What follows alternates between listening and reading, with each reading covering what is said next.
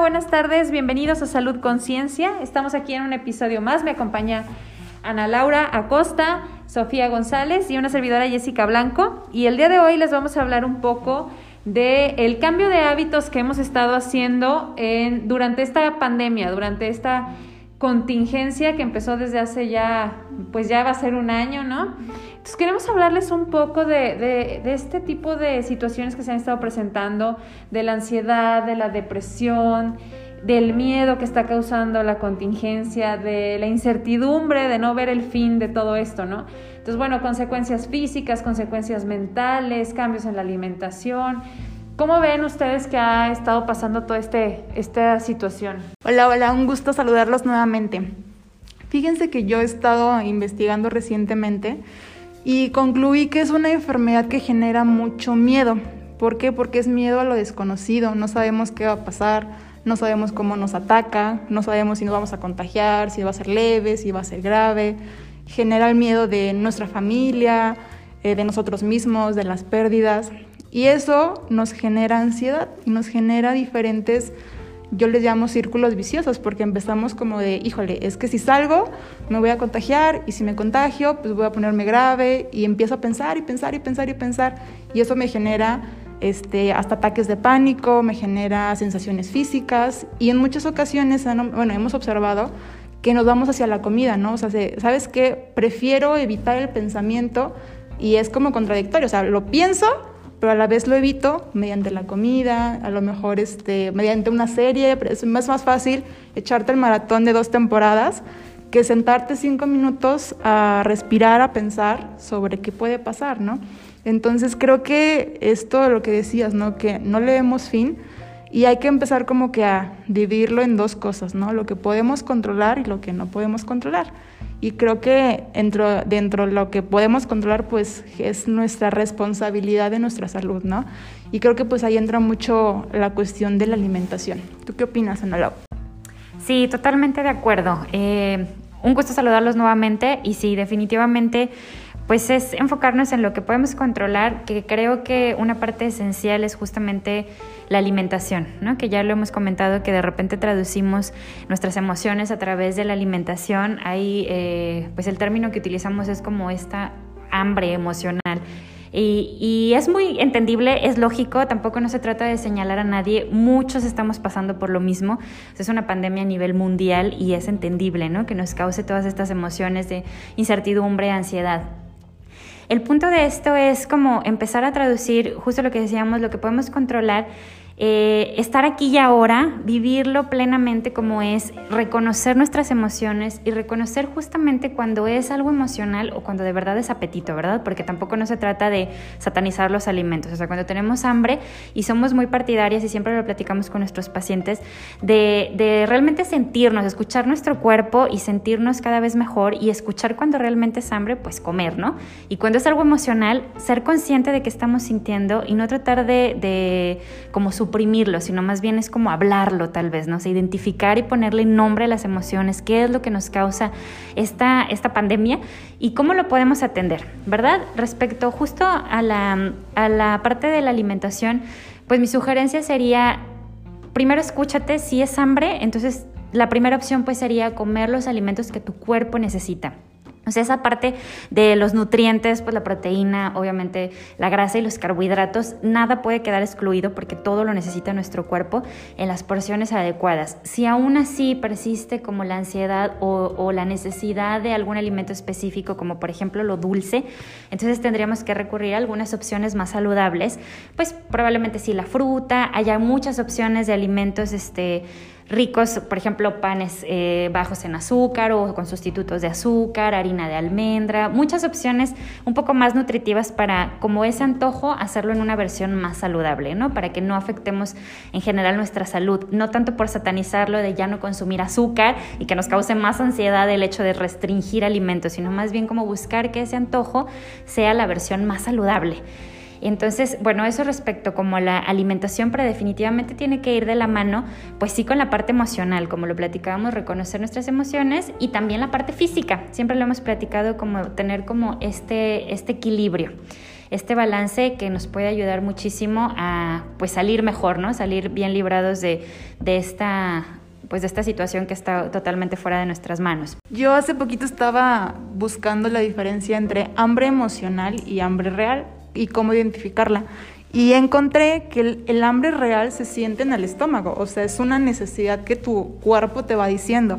Y el hambre emocional se localiza más en la boca, o sea, cuando tienes como algún antojito o algo y salivas más, entonces ese es un tip muy, muy importante empezar como a identificarlo en uno. Yo lo escuché y lo empecé a identificar y es totalmente cierto, porque cuando es hambre, como que es algo en general, ni siquiera buscas un sabor en específico y cuando es hambre emocional buscas algo dulce, que la chuchería, que las papitas, entonces ya es más fácil identificar, bueno, si es hambre emocional, ¿qué es? ¿Es literalmente el antojo de querer saber, o sea, cómo saciar eso? ¿O es algo más que mi cuerpo me está diciendo, oye, presta atención, ¿no? Oigan, y, y, regresando un poquito como al tema de lo de la pandemia, yo me acuerdo, no sé si ustedes recuerdan, el año pasado, cuando empezaba la pandemia, en redes sociales y en todos lados nos ponían que, que, pues no te aceleraras, que te la llevaras con calma, que no era necesario que te acabaras el libro, que no era necesario que te pusieras a hacer ejercicio, que era algo que iba a pasar, ¿no? Entonces que aprovechas como el tiempo para, para ti, para descansar y demás. Pero bueno, ahorita ya llevamos casi un año y esto no se ve, como les decía, no se le ve fin.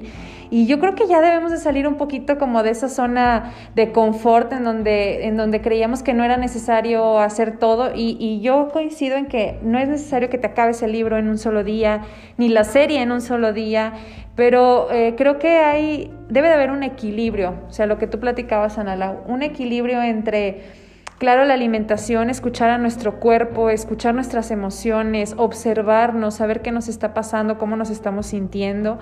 Sí, claro, debe de haber momentos para descansar, debe de haber momento para que veas tu serie, pero creo que también debe de haber un momento que te dediques a ti. Y parte de ese amor a ti mismo o de, esa atención a ti mismo, pues va desde el cuidado que, que tienes hacia ti. O sea, Platicábamos ahora últimamente con la gente o con pacientes que nos decían, me dediqué todo el tiempo a arreglar todos los desperfectos que tenía mi casa, ¿no? ¿Y cuándo te dedicaste a arreglar todos los desperfectos que, tenía, que tienes tú? O sea, esa rodilla que te dolía, ese sobrepeso que estás teniendo, pues también eso es algo que necesita atención. Entonces, hay ejercicios muy básicos que se pueden realizar en casa. Hemos visto cómo nos hemos acoplado a todas las actividades, aprender a realizarlas desde casa, desde el home office, este, a ser creativos, ¿no? O sea, vemos rutinas que suben a YouTube, a, Facebook, que son súper creativas, en donde lo único que necesitas es un tapete. Entonces, yo creo que ahorita todo eso nos, nos está dando las herramientas para dejar de esperar que esto pase, porque ese es nuestro pretexto, ¿no? Va a pasar y entonces ya no voy a poder ir al gimnasio. Va a pasar y entonces voy a poder ir a una cita con, con la nutrióloga va a pasar y se va a acabar mi ansiedad. Entonces, ¿por qué nos estamos esperando a que todo esto pase? ¿Por qué no mejor eh, disfrutamos el momento, aprovechamos lo que estamos teniendo ahora, las herramientas que nos están dando, hasta el beneficio, si lo vemos hasta con un, este, de una manera positiva? ¿Cuántas veces te quejaste de que estabas atorado en el tráfico a cierta hora? Bueno, ahorita tienes la opción de hacerlo desde tu casa, tienes la opción de cuidarte, eh, de sentarte, como tú decías, Sofía, cinco minutos a observar qué está pasando, si me siento miedoso, si me siento ansioso. A mí me gustaría que les diéramos como tips a, la gente, eh, de platicarles, a nosotros nos gusta darles como esas herramientas para que ustedes sepan en estos tiempos que estamos viviendo ahora, cómo lograr ese equilibrio, ¿no? Y creo que es muy importante. Justamente hoy un paciente me decía, es que el COVID es una, un tiempo de preparación para otra cosa, ¿no? O sea, para cambiar hábitos, para generar nuevos proyectos, o sea, es momentos de prepararnos y creo que ya pasamos por esa etapa, ¿no? Que fue todo el año pasado de adaptarnos y todo lo que conllevó. Y ahora es momento de empezar ya a sentarnos y adaptarnos, porque ya es algo que está, o sea, no se fue en tres meses, en seis meses, o sea, ya está y tampoco podemos detener al 100% nuestras vidas. Entonces, algo que ha funcionado mucho es crearte tu rutina, o sea que es muy importante seguir con tu rutina, aunque la hagas desde casa, empezar como de, ¿sabes qué? Me levanto temprano, me cambio, me baño, porque también es muy cómodo, pues como es en casa, pues seguir con tu pijama, con la comodidad, pero eso le indica a tu cerebro pues que está en casa y que es momento de descansar y no de trabajo. Entonces ahí exactamente, ¿no? O sea, como de pues estoy a gusto y pues no es necesario un bienestar o un cuidado hacia mí mismo.